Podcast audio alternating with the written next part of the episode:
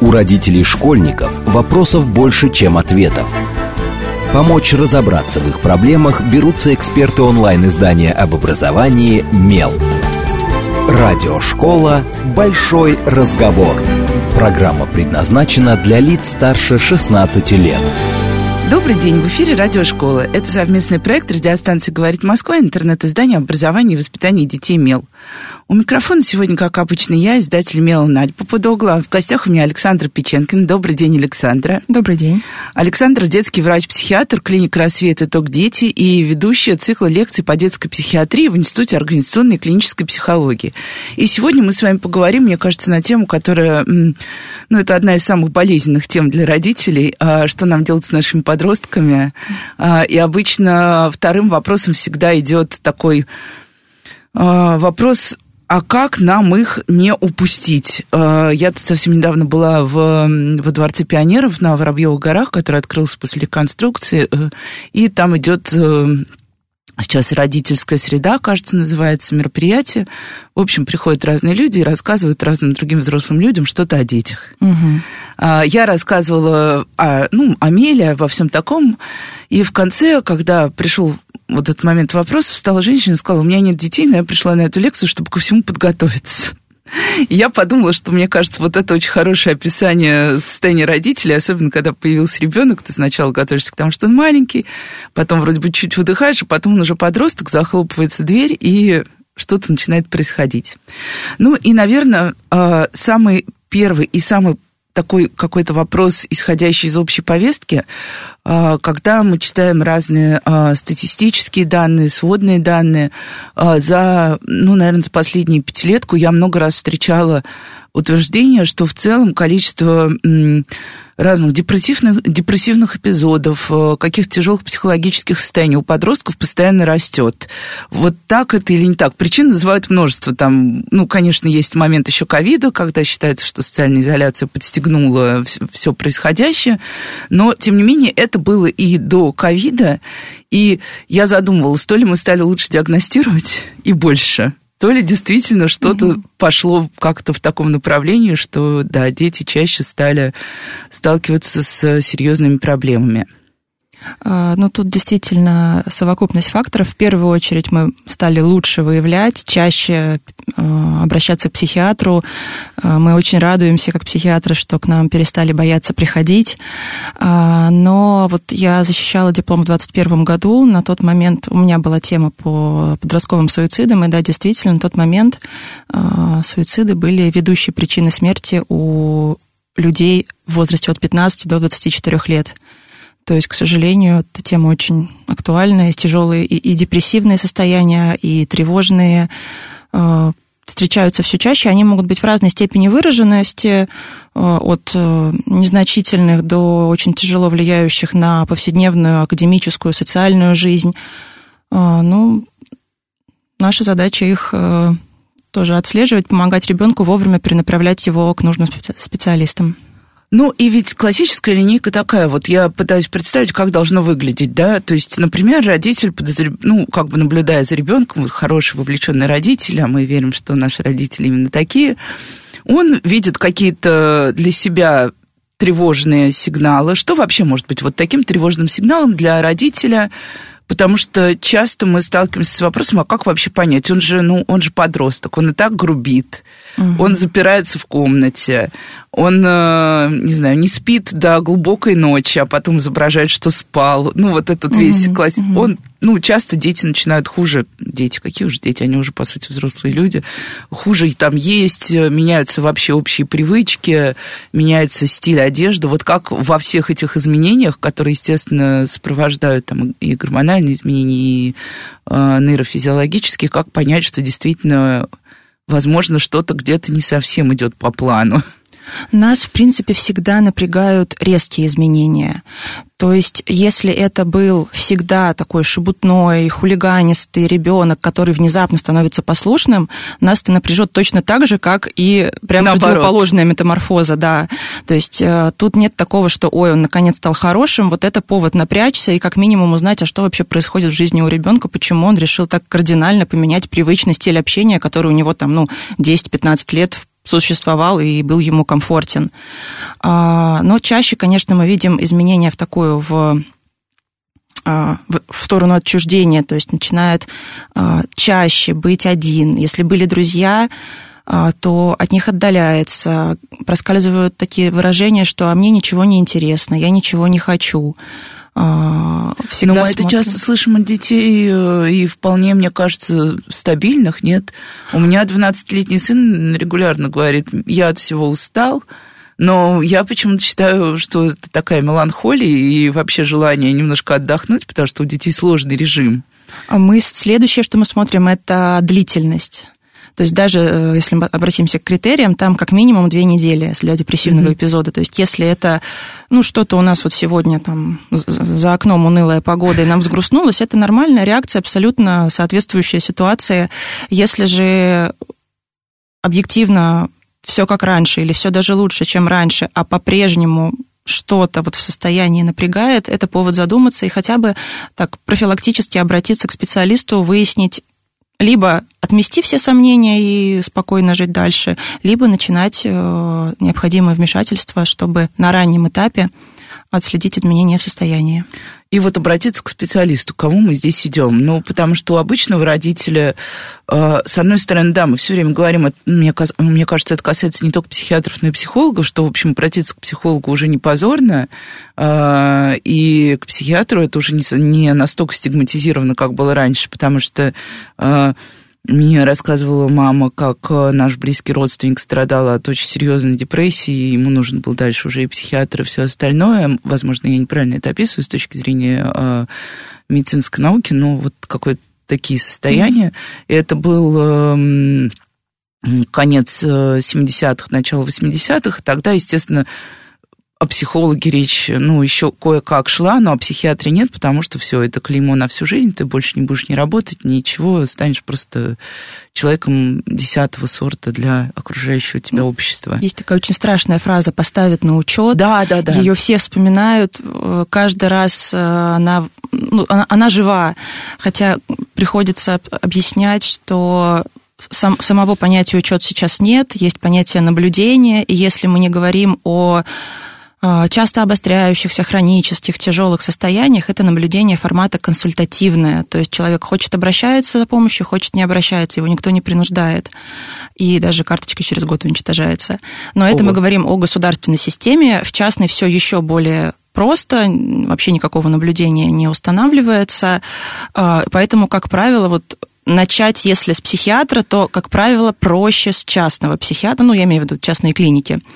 А, но в смысле, психологически проще, эмоционально, да, с точки зрения да. документальных и взаимоотношений. Родитель, вот даже по моему, по моему опыту, я работаю с младшими детьми, самим родителям проще. Дети как-то об этом не так задумываются, им э, просто, они говорят, что им плохо, им нужна помощь, а они еще не умеют переживать о том, как это там скажется на их жизни потом. А, но все равно нередко бывает так, что вот ко мне направляют психологи потому что все-таки псих, психолог это э, в сознании такой не врач, который точно никуда ничего не запишет, не передаст, ему можно выговориться, довериться.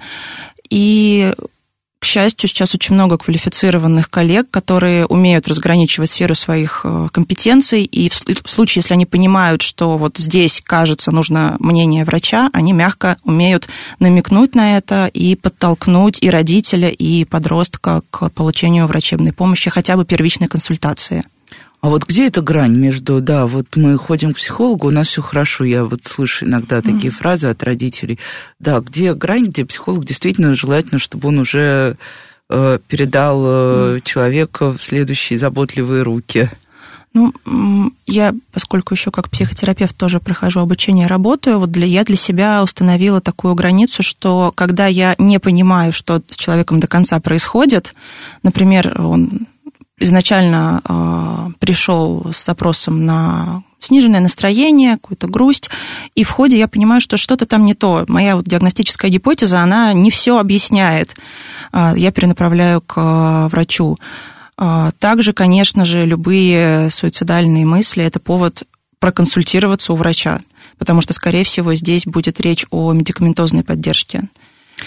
И тут мы затрагиваем прям это супер такая следующая наша стигматизированная тема, но теперь уже сейчас стигматизированная, поскольку говорить про детские суициды, ну, мы очень жестко ограничены законодательством, но у нас нет сейчас ни конкретных э, случаев, ничего, поэтому все-таки поговорим, потому что мне кажется важно э, знать родителям, знать и понимать, как все происходит. Э, я тоже слышала однажды тезис на каком-то родительском мероприятии, посвященном подросткам, что, ну, кто из нас там в лет 15 не говорил «я не хочу жить». Вот здесь тоже понятно, что, очевидно, важна системность, да, то есть и общее состояние, вот этот какой-то там, ну, да, э, упадок, и даже когда солнце выглянуло, ты не встал с кровати mm-hmm. и не порадовался жизни. Но мне кажется, мы очень, э, мы же очень сильно подростков принуждаем жить обычной жизнью. Ну, не мы, а их какая-то наша общая социально обязательная жизнь. Мы все равно их поднимем и отправим в школу, мы все равно после школы их отправим на курсы подготовки к ЕГЭ или на более приятные курсы, если если есть такая возможность. То есть э, вроде бы мы заставляем все время наших детей жить какой-то регулярной обычной жизнью. Вот в этой регулярной обычной жизни твой подросток тебе говорит вечером, ой, вы так достали, вообще жить не хочу больше. Вот тоже где здесь, как себя вести родителю, как, как реагировать, и нужно ли сразу как бы пытаться понять, что стоит за этой фразой? Ну, как минимум стоит спросить, почему вдруг такие мысли появились, и действительно понаблюдать за состоянием ребенка, потому что мы понимаем сейчас у всех свой ритм жизни, и бывает такое, что вот именно эта фраза, она привлекает внимание родителя, заставляет по-другому э, проанализировать все предшествующее поведение подростка, и в таком случае это может быть как ну, просто единичная находка, а может объяснить то, что происходило там пару недель назад. А, если это просто единичная находка, можем об этом поговорить, э, и, скорее всего, на этом закончить. Если же это некая системность, то да, это повод обратиться за помощью. Есть еще такая вот э, а, есть разделение а, суицидогенеза на досуицидальный этап и пресуицидальный. И вот досуицидальный как раз там подросток ищет точки опоры, хочет найти помощь, обращается за этой помощью. И вот как бы конец этого этапа, когда э, приходит убеждение, что помощь не придет. И потом начинается непосредственно пресуицидальный этап, когда уже вот весь спектр от «я не хочу жить» до выбора способа и так далее. И такая ужасающая вещь, что все мероприятия наши психологические, они наиболее эффективны на первом этапе. А То когда как мы... раз то самое, не да, упусти, да. потом поздно, да? Потому что потом, как правило, все-таки требуется помощь врача. А в чем заключается эта помощь врача? То есть это лечение препаратами.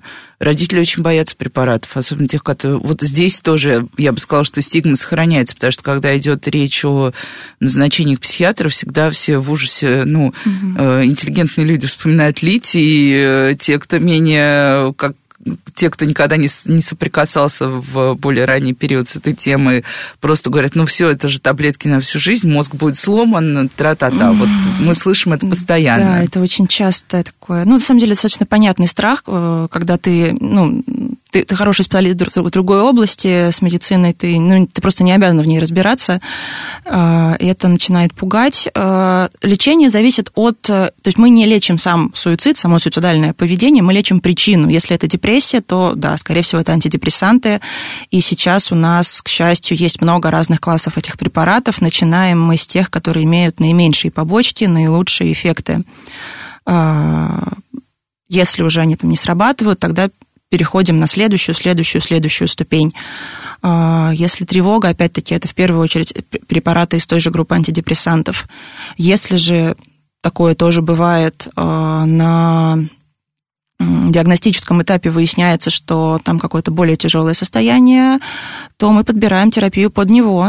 Это может быть и нормотимики, и антипсихотики, которые по-другому называются нейролептики, но все они назначаются с согласования законного представителя. Мы рассказываем, что это за препарат, а, зачем мы его назначаем, какой эффект мы ожидаем, и какие примерно сроки. Ну, если говорить про антидепрессанты, это не на всю жизнь, но в среднем у детей год. Мы ждем от момента наступления ремиссии на год, и затем важно постепенно поддерживать сходим. эту терапию и не бросать ее, Да, даже если да. наступило какое-то там, ну, условное визуальное улучшение. Это на самом деле очень большой бич и в детской, и во взрослой практике, когда становится лучше и лечение прекращают, это, к сожалению, обуславливает более частые рецидивы, которые, в свою очередь, несут э, такую достаточно а вероятность. такой длительный срок? Это, ну, я понимаю, что это супердилетантский вопрос, но тем не менее, все, все спросят, ну, ну, обычные же таблетки мы пьем там вот, ну, там месяц, да, ну, три Мгм. месяца. Это кажется, что уже э, какие-то систем, системное Мгм. лечение. Понятно, что здесь, что здесь тоже идет речь о системности, Мгм. но чем обусловлен такой длительный период необходимости приема? Если провести аналогию с антибиотиками, то вот мы принимаем антибиотик, убиваем бактерии, даем какой-то запас на, на всякий случай, и все, причина устранена. Если мы говорим про психотропные препараты, мы если так упростить, мы перенастраиваем нашу нервную систему, то есть мы учим мозг э, по-другому регулировать обмен серотонина, дофамина, э, и чтобы это закрепилось, чтобы мозг приучился к новому паттерну функционирования, нужно время. Ну, это прекрасное объяснение. Это, короче, год в школе для мозга. Ну да. А в школе здорового человека, а не в печальной школе, где что-то идет не так. А что на самом деле может вообще подталкивать? Вот э, я э, читала памятку специальную. Эм, Есть такие памятки, которые подготовил Следственный комитет Российской Федерации. Я решила обратиться к ним, потому что, ну, вот как-то как такой базовый документ, они ви- болтаются, хотел сказать, извините, коллеги, висят, размещены на сайтах всех региональных. И если ты будешь в поиске искать э, как раз... И в итоге они выпадают в верхней части поиска всем родителям, эти памятки. А, Там есть несколько групп пунктов. Первое, основные причины тяжелых вот состояний у подростков и вплоть до причин а, детских а, самоубийств. На первом месте проблемы в семье, на втором месте насилие в семье, на третьем несчастная любовь. Ну, дальше уже идут по убыванию потери родственников, что, в общем, не, к счастью, не самый распространенный, я думаю, Мгм. случай. Подражание кумирам, мне кажется, это тоже не Мгм. то, что прям носит какой-либо массовый характер. Вот проблемы и конфликты в семье, неужели это действительно первый главный какой-то триггер э, происходящего с этим самым несчастным мозгом, который, возможно, просто не научился как-то вот, да, балансировать между дофамином и серотонином. Да, к сожалению, вот даже по опыту работы в больнице на первом месте всегда дети называли какие-либо конфликты в семье, дальше шли конфликты со сверстниками, это буллинг э, или в школе, или в дворе. Вот это такие два основных направления. Причем конфликты в семье это очень часто может быть такое, что ты смотришь по пунктам, галочки ставишь, и ну, обычная семья, ничем не выделяющаяся. Но вот конкретно этот ребенок какие-то, может быть, даже мелкие, кажущиеся нам мелкими конфликты воспринимает по-другому, переносит их на себя, что вот он виноват, он не такой, он не оправдал ожидания. И то есть это не про то, что мы что-то так глобально Мы плохие, плохо да. сделали, да. А вот это, к сожалению, про особенность восприятия, которую мы часто упускаем, но про которую нужно помнить. А любовь несчастная все-таки есть или она... О, не так часто встречалась в моей практике. Да, мне тоже Ну, показалось, что это э, такая история. А еще э, немножечко откачусь к самому началу. Э, я часто слышу такой тезис, что на самом деле на вот э, историю с тем, что подростки чувствуют себя хуже, чем они себя чувствовали раньше, влияет наш образ жизни и вот эта социальная изоляция, которая уже не ковидная, да, не то, что мы сидим дома и не выходим, а то, что дети стали больше времени проводить действительно дома, ну, особенно городские дети. Они либо занимаются тем, чем им сказали заниматься родители, вплоть, вплоть до достаточно взрослого возраста. Э, ребенок приходит домой, у него есть компьютер, телефон там или игровая приставка, и у человека, по сути, нет какого-то вот этого вот опыта нормальных социальных связей. Хотя мне кажется, что даже в школе ты получаешь уже опыт социальных связей. Ты же там проводишь по 8-9 Мгм. часов. Вот, и говорить, что гаджеты и интернет полностью изменили какие-то вот эти истории поведения, отношений, я, ну, не знаю, мне кажется, это немножко преувеличением. Я тут склонна согласиться. То есть тут скорее не ребенок много сидел в гаджетах, и поэтому у него развилась депрессия, а в обратную сторону. То есть, когда снижается настроение, ты от, от, от, отдаляешься от сверстников, начинаешь думать, что ты не такой, как все, после этого ты начинаешь меньше выходить на улицу, больше сидеть в компьютере, общаться с какими-то онлайн э, которые хорошо, если тебе знакомы лично, к сожалению, не всегда так происходит. То есть ты строишь себе образ, который тебя поддерживает. То есть тут вот причина следствия меняются местами. А потом, да, образ либо становится, оказывается другим, либо эта э, фигура просто исчезает в нигде, угу. а ты к ней уже привязался, либо тебя начинают булить в игровом чате, в котором сначала было весело, угу. хорошо и безопасно. А внезапно отвлекусь, вспомнила, как однажды в этой студии сидела ваша коллега, а, и она мне тогда сказала, ну, у нас была немножко другая тема обсуждения, мы разговаривали про, в первую очередь, про детей младшего возраста, угу. про дошкольников, младших школьников, и она сказала, что, а вот что меня беспокоит, это то, что депрессии мы сейчас встречаем даже у дошколят. Да. Вот это действительно так, ну, родители мне кажется, для родителей это что, как у ребенка там пяти лет может быть депрессия? Это же, ну, цветок. Играем, веселимся и все остальное. Это, к сожалению, бывает. Э, э, ну, если обратиться к исторической литературе, то мы встретим даже депрессию, такое умное слово, анаклитическую у детей первого года жизни. Ну, это потенциально смертельное состояние. Там оно очень тяжелыми факторами э, там, разлуки, потерями. Но да, у пятилетнего ребенка вполне может быть. И даже такой грустный факт, есть такая антистатистика. Вот э, в больнице имени Сухаревой, э, я знаю, нам рассказывали, что самый младший пациент с суицидальной попыткой поступивший был пятилетнего возраста. То есть это все такое.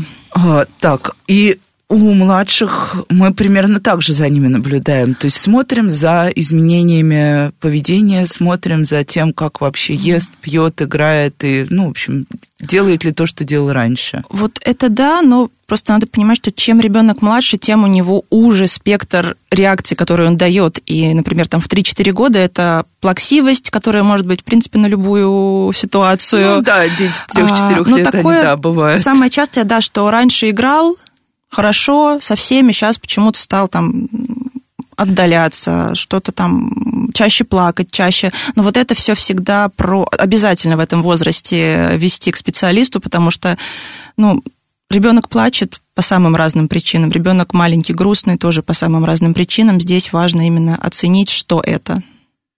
Ну, и сейчас, я думаю, родители скажут, вы нас призываете, что по каждому плачу вести ребенка к врачу? Нет, конечно, нет. Мы говорим про, опять-таки, про длительность, что, ну, наверное, если ребенок прежде такой милый, пухлый, замечательный весельчак вдруг начинает неделю, две, три, четыре э, грустить, плакать, вот здесь уже сам родитель напрягается, что ж такое-то, чем же можно помочь малышу. А если это время от времени, при этом поведение ребенка никак не меняется, то это значит, вот может быть особенность темперамента, может быть какая-то ситуативно обусловленная реакция.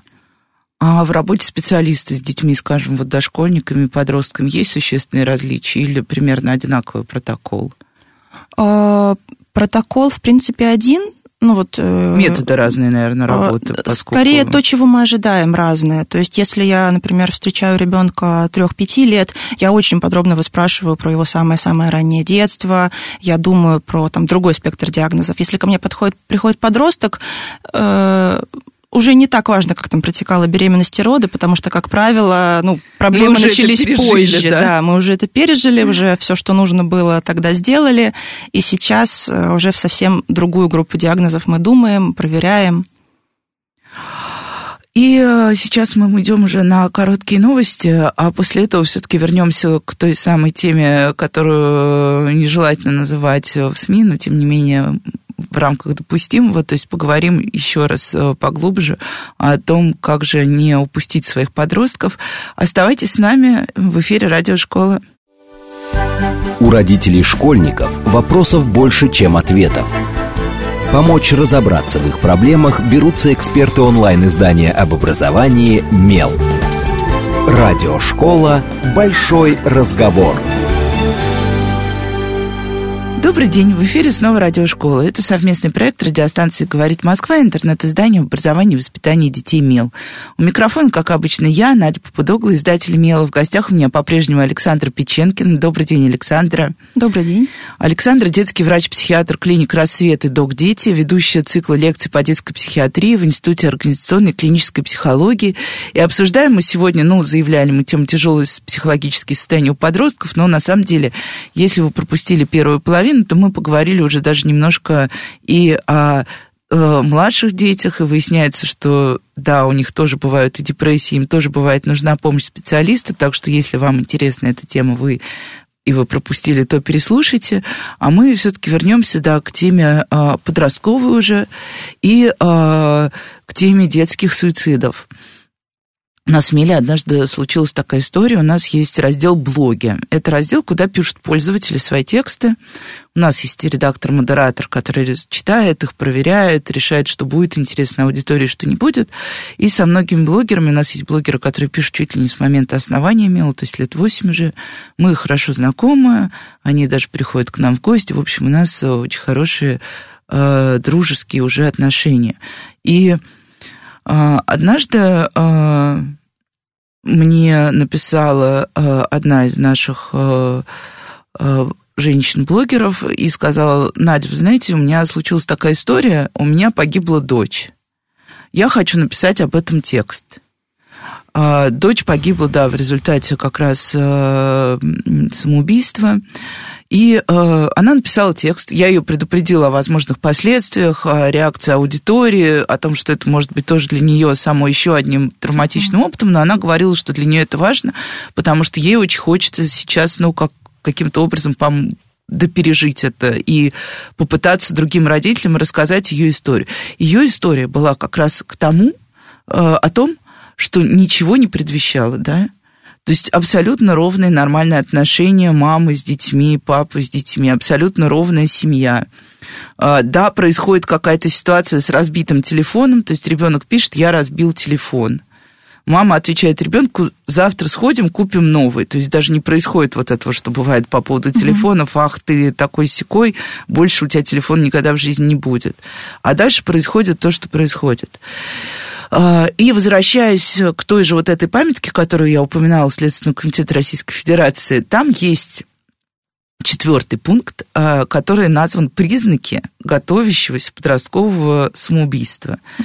И там прям приведение своих дел в порядок, э, указания, заметочки, записочки и так далее. Э, внешняя удовлетворенность, вот меня заинтересовал вот этот пункт, внешняя удовлетворенность, которая проявляется в том, что ребенок становится очень энергичным, бодрым, то есть, ну, вот таким вот прямо, и ты такой думаешь, о, наверное, все наладилось. Вот сразу тут, наверное, не знаю даже, как сформулировать какой-то прямолинейный вопрос. Вот это вот ничто не предвещало, во-первых, потому что я слышу его от большинства родителей, которые прошли через эти ситуации все говорят, что ничто не предвещало. Почему так? Ну, не можем же мы быть э, э, такими близорукими. И вот с, нашей, э, с нашим автором я это обсуждала. Она говорит, я тоже думала, неужели я такая невидящая ничего мама? Она очень, ну, как бы глубоко пыталась это отрефлексировать. Ну, и второй вопрос, действительно ли есть какие-то вот такие описанные клинические признаки? Ну, тут на самом деле, к сожалению, все очень индивидуально. И да, бывает так, что мы вообще не понимаем, что же такое-то произошло. Ну, То есть потом это начинаешь разматывать и думаешь, ну вот да, наверное, вот это можно было бы рассмотреть как, но вот это, к сожалению, бывает так, что без результата мы не можем это так оценить. А, да, вот этот список, то есть резкая смена поведения, раздаривание подарков, это да, больше да, да, про младших, было, да. там закрытие страничек, передача страничек. Ну, скажем так, на это, наверное, стоит обратить внимание, но так, опять-таки, в контексте всегда. То есть, ну, мало ли, может, это, не знаю, э, подросток, у которого родился младший братик, и он решил так щедро поделиться всеми своими бывшими игрушками с младшим. Тут вот очень важен контекст. А, когда мы говорим про прощание, про какие-то... Есть еще пункт вот циничные шутки о смерти, и здесь, к сожалению, есть такая э, история, что, ну, а кто сейчас цинично о смерти не шутит. И это вот тоже очень может быть и как защитный механизм, и как способ даже справиться со страхом, и как предвестник. Тут всегда очень очень-очень... Ну, что я делаю на приемах, я всегда просто прямо спрашиваю, а что ты имеешь в виду, а почему, а зачем и для чего. Это единственный способ узнать, что в голове. А может ли здесь каким-то образом что-то... Я понимаю, что это иллюзорная такая ситуация, но тем не менее. Вот, например, в школе моего ребенка есть психологическая служба. А детей постоянно призывают, что если у вас есть какие-то проблемы, вы знаете, что у нас там на, в таком-то кабинете находится такой-то специалист, и вы можете к нему обратиться, это никак не повлияет. Ну, насколько я знаю, дети не очень активно обращаются, потому что они не доверяют, что это никак не повлияет на их положение в школе, потому что, ну, все-таки это часть школы, эмоционально, и не только эмоционально, психолог школьный.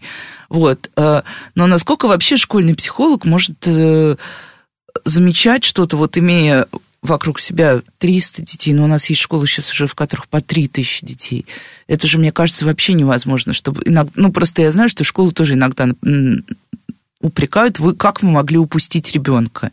Неужели вы этого не заметили? Неужели классный руководитель не заметил, не сходил к психологу, психолог не предпринял какие-то шаги, и вы ребенку не помогли? Ну, мы, да, понимаем, что все-таки психолог тоже живой человек, и там, и, да даже за 30 детьми одновременно усмотреть, ну, трудно. Мне кажется, это невозможно, я восхищаюсь поэтому и учителями, Плюс и теми, у тебя же, да, у тебя есть другие задачи, их много, и их нужно каждую выполнять очень хорошо. Ну, и вот по поводу доверия к специалисту, да, ну, есть такое иногда необоснованное, иногда обоснованное подозрение ребенка, что то, что он расскажет школьному психологу, дойдет до там, директора, учителя, да. директора, родителей. Конечно. Это, конечно, очень влияет на то, насколько ребенок готов делиться. А, хотел спросить, а в чем тогда функция школьного психолога, но решила, что это я, мы поговорим в следующем, на следующем каком-нибудь эфире, а, потому что мы так много говорим, что они нужны. А, но я вернусь немножко, опять же, к первой половине нашего эфира и задам отдельный вопрос про буллинг, насколько угу. он действительно может быть триггерной историей для детей, потому что ну, мы про буллинг говорим очень много. Чем больше мы говорим, тем больше от части родителей, не от всех, к счастью. Мы слышим, что вы придумали эту проблему, вы придумали ее и количественно, ну, то есть вот эта uh-huh. статистика, которая указывает, что э, эпизодов буллинга становится все больше, и, ну, тут опять же мы начали активнее следить за буллингом в детском саду, который тоже бывает, ну, в смысле, в дошкольной uh-huh. ступени и так далее, э, и качественно, что вы стали раздувать проблему там, где ее нет, что всех, на, ну, это вот тоже классические фразы, всех нас в школе угу. обзывали, мы только сильнее выросли. И э, я недавно в, э, в диалоге с родителями, в разговоре с родителями услышала ту же самую фразу. Вы что, будете устраивать истерику из-за того, что мой ребенок обзывает вашего ребенка? Мне кажется, это нормальная часть школы. Тут мы в первую очередь вспоминаем о разной чувствительности детей. И то, что одного обозвали, Ой, он хорошо, обозвал в ответ да. и пошел дальше, а другой это запомнил э, и всю свою дальнейшую самооценку строит вокруг этого обзывательства. А, плюс э, Действительно, бывают э, разные степени буллинга. Я вот нередко слышу о физическом воздействии детей друг на друга, и это э, хорошо, если это выясняется. Я с удивлением обнаруживаю, что э, родители делятся, что вот, знаете, я только на вашем приеме об этом впервые услышала. То есть почему-то дети не рассказывают родителям и сами не могут объяснить.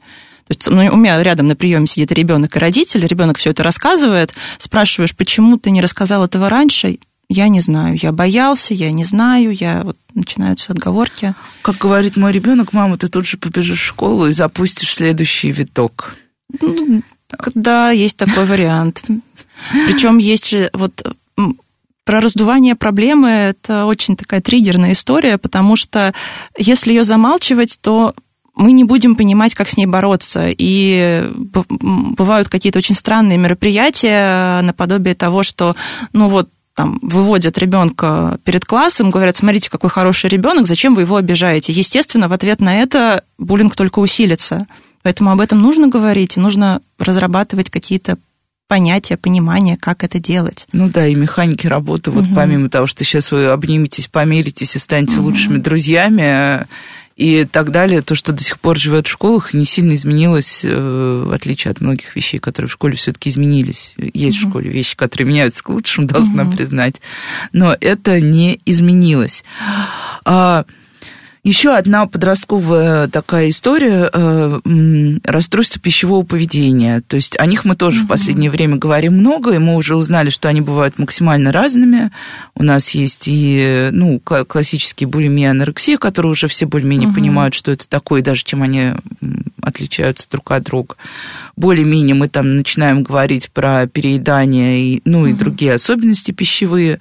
А, вот здесь бывает ли нужен психиатр ребенку, если мы замечаем у него э, такого рода расстройства? Я помню, что когда я училась в школе, э, это было очень давно, это был еще Советский Союз, э, у нас в классе была девочка, которая в восьмом классе похудела, кажется, до 21 килограмма, что, в общем, для восьмиклассницы очень высокого роста, причем восьмиклассницы. Вес очень маленький, за ней приехала в школу скорая, и ее увезли в как раз в специализированную клинику психиатрическую, угу. где в течение месяца лечили. А, и тогда мы все поняли, что если с тобой что-то такое происходит, ты попадешь точно в клинику, и никаких других вариантов нет. И даже те, кто там пытался сбросить вес, начали тщательно скрывать от родителей, mm. что мы сбрасываем вес, лишь бы не позвонили и не вызвали бело-красную машину. А, тут тоже зависит от степени.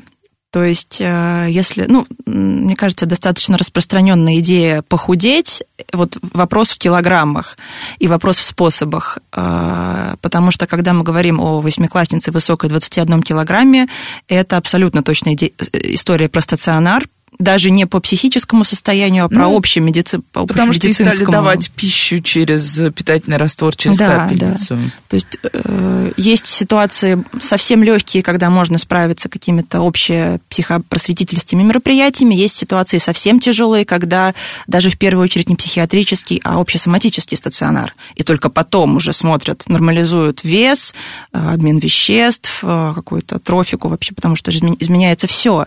И сердечная мышца перестает перестает э, работать так, как раньше, и все органы затрагиваются, и уже потом думают, это психиатр, это психолог, это что.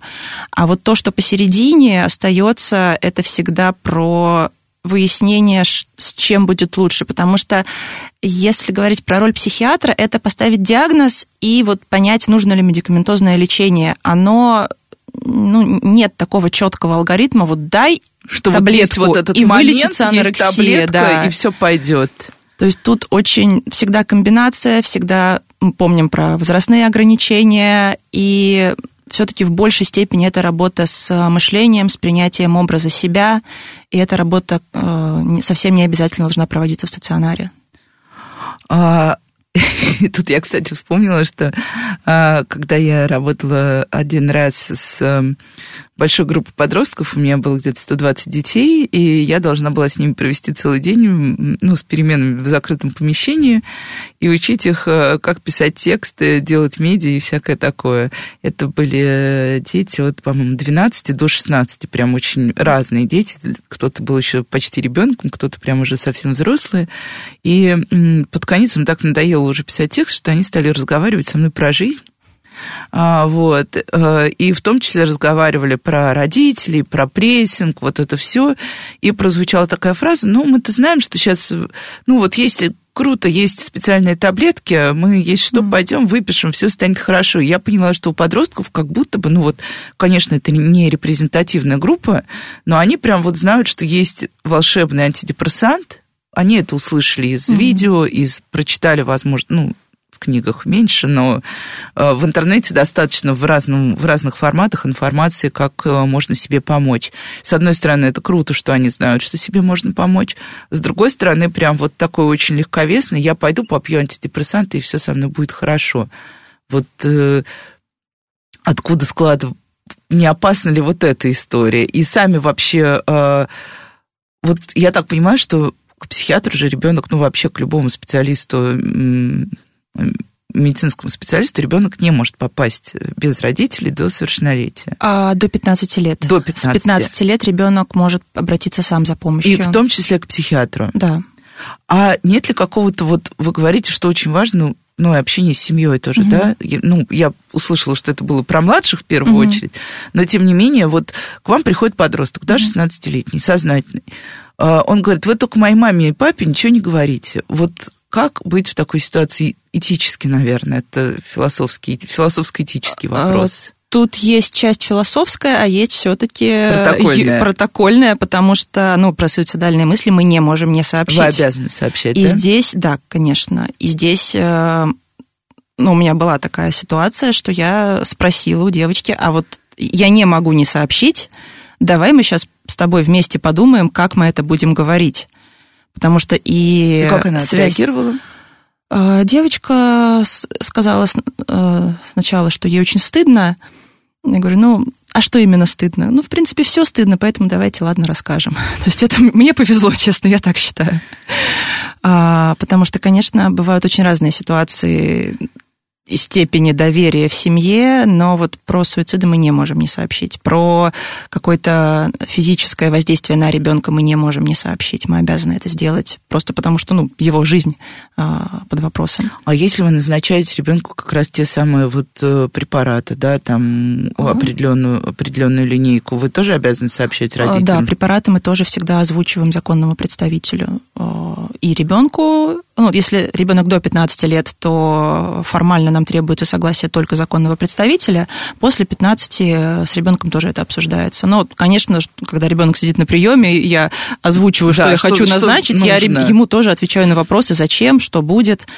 По поводу вот этой легковесности э, в назначении препаратов, с одной стороны, хорошо, что дети не боятся, но с другой тут есть такая заковыка, что антидепрессанты не действуют в тот же день, что мы их назначили. И вот тут может быть ожидание реальности, что да, что оказывается нужно подождать три, а может четыре недели, а может больше, а, а еще, еще, а еще есть побочные эффекты, год, например, а потом да. еще пить год. И вот тут может быть сказка, да, сказка превращается в реальность, с которой ты должен будешь дальше да. жить. А если говорить, вот, э, вот мы поговорили, да, о, о том, что вообще, в принципе, может быть признаком того, что, например, ребенку, ребенок на грани. Мы поговорили о пищевых расстройствах. А что еще есть такого подросткового, вот, может быть, не совсем типового, но то, что все равно с ними происходит, и вот где финальной точкой становится психиатр? Или в целом тут нельзя как-то конкретно взять что-то одно и выделить. Ну вот если говорить про старших подростков, то они уже практически как взрослые. То есть там просто открываешь учебник психиатрии, вот все, что есть, все может быть у старших подростков. А, чуть помладше а, бывают ситуации, когда, ну скажем, мои любимые расстройства аутистического спектра и СДВГ внезапно впервые выявляются там в 13-15 лет. То есть так, так, так они выявляются тоже... или дебютируют? Выявляются, выявляются. Выявляются. То есть когда они да. дебютировали, мы не понимаем. Ну, Нет, мы собираем собираем да, анамнез, понимаем, анамнез. что они были там уже да, там, да, да. вполне себе до трех лет это было видно, но проявлялось не так отчетливо, не так сильно влияло на жизнь, а вот сейчас подросток, например, сталкивается с буллингом за то, что он какой-то невнимательный, у него не такой почерк, он э, Или то, плохо, что он странно на уроке дружит, резко. да, и вот тут выясняется, что, ну, вообще-то вот такой диагноз был всегда, сейчас просто само состояние стало более актуально. А вот в случае с э, СДВГ здесь тоже могут быть какие-то препаратные истории лечения, да, потому что, ну, мы часто слышим, что, да, психолог, да, там нейро, ну, с малышами, когда э, э, о малышах идет речь, да, начинаем там нейропсихолог, психолог, но вот э, может закончиться все и препаратными, а, да? Ну, препарат у нас, по сути, это всего один, не знаю. Да, мы не можем называть, да, мы его не будем называть. Поэтому, если у вас э, такая проблема, идите к врачу да. и выясняйте. Но, э, то есть, в первую очередь, если мы говорим про СДВГ, все-таки организационно-психологические мероприятия. Это про визуальное расписание, про навыки, потому что тот же самый То есть, здесь, в принципе, достаточно и квалифицированного да, психолога да. хорошего. Есть сейчас протокол Баркли, там для подростков и родителей занимаются, то есть это и родителей учат взаимодействовать с ребенком и самого ребенка-подростка. Учат, кстати, как очень ему легко жить. найти в интернете описание этого да. протокола, так что все интересующиеся угу. могут поискать и э, э, вдуматься. А насколько родители вот принимают легко. Ну, я даже не знаю, можно ли говорить об СДВГ или о РАС как о болезнях. Мы же их сейчас, ну, все-таки уже начинаем называть чаще особенностями. Нейроотличия, расстройство развития да. психологического а, очень по-разному принимают. Ну, вот я очень часто встречаюсь с готовностью родителей помочь ребенку. Это очень приятно. А вот отрицание, оно по-прежнему есть? Вот это вот такое прям, ну, что нет, нет особенности раз, вылечить его. Как бы, и я даже от учителей, от, от учителей такое слышала, как, когда говорят, что ну вот сейчас каждый второй родитель оправдывает своего ребенка тем, что у него СДВГ. Ну, особенно в началке. Ну, что могу сказать? Э, мы не можем это вылечить, но мы можем своими стараниями, стараниями других специалистов скорректировать дефициты, помочь ребенку функционировать с учетом своих особенностей в рамках, но вполне себе жить полноценной жизнью. А если попробовать вот что-то взять и э, я знаю, что больше всего родителей во всех наших беседах с психологами раздражает одна и та же фраза. Есть такой вот э, штамп, а, что вы должны сделать, чтобы у вас не было проблем в отношениях с подростками. Естественно, это уже иллюзия, уже на старте. Но дальше звучит, Самое важное с детского, с младшего возраста устанавливать доверительные отношения. И вот эти доверительные отношения, это есть, честно, красная тряпка. Потому что понятно, что каждый из нас по-своему трактует, что такое доверительные отношения. Кто-то бежит за ребенком и пытается выжать из него все. Кто-то, наоборот, отстраняется и пытается дать ребенку воздух, надеясь, что он в ответ на вот этот воздух начнет с ним общаться. В общем, что, можно, что вы бы посоветовали родителям подростка, если мы не берем в расчет доверительные отношения, как вообще ну, себя вести, если тебя что-то беспокоит? Ну, вот ты чувствуешь, что тебя что-то беспокоит, но при этом ты не хочешь... Вот я очень не хочу быть этим человеком, который входит в комнату к 14-летнему ребенку и говорит, ну, давай поговорим. Мне кажется, он такой, мам, выйди, пожалуйста, закрой дверь с той стороны, я занят. Ой, это сложный вопрос. Мне кажется, на него нет ответа, поэтому я у всех спрашиваю свои варианты. Ну, э, я могу сказать, что ну, не нужно делать.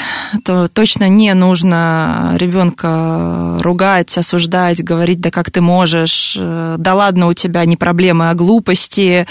И вот это вот все. Все пройдет. Да, что все там, а вот у меня проблемы, а вот у тебя. То есть вот это вот все про осуждение, обесценивание, критику, нежелание слушать, вот это все точно нет. А что нужно, мне кажется, тут другая фраза, которая тоже всех раздражает.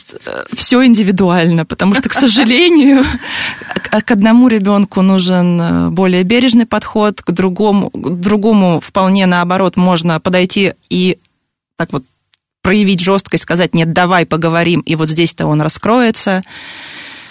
А смысл брать за руку и насильно вести к психологу? Тебе нужна помощь?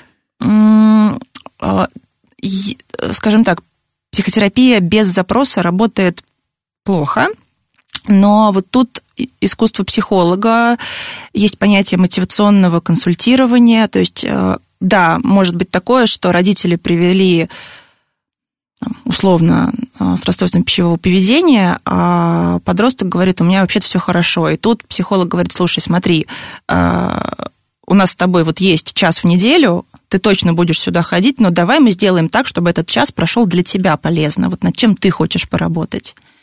И очень часто после такого, через несколько там, сессий, налаживается контакт и по целевой проблеме.